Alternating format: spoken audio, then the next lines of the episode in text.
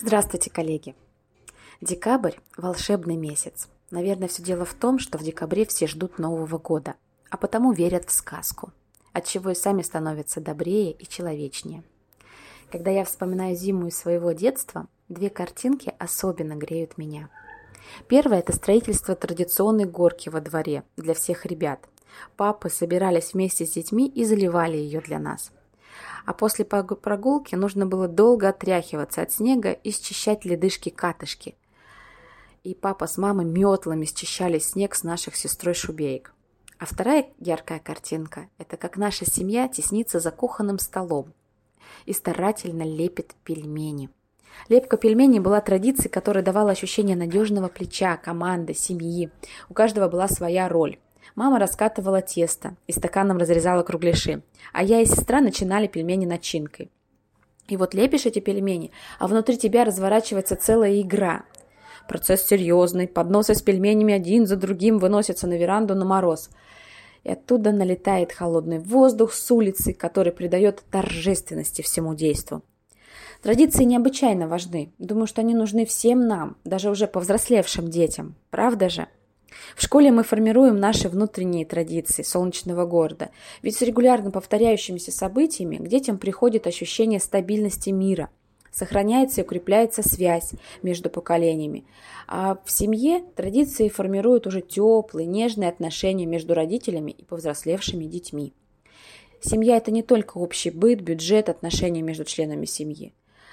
Это и особый дух, неповторимый уют и атмосфера, характерная только для вашей семьи. Семья – это первая школа общения ребенка. И родительская любовь помогает раскрыть, обогатить эмоциональную, духовную, интеллектуальную сферу жизни детей. Традиции не признают канонов и потому открывают путь к творчеству. И чтобы сохранить то, что нам дорого, будь то празднование особого события, совместный прием пищи или воскресная прогулка, следует взять инициативу в свои руки, выкроить время и создать это пространство. Если не дать приглашение тому, что значимо для нас, оно попросту не случится.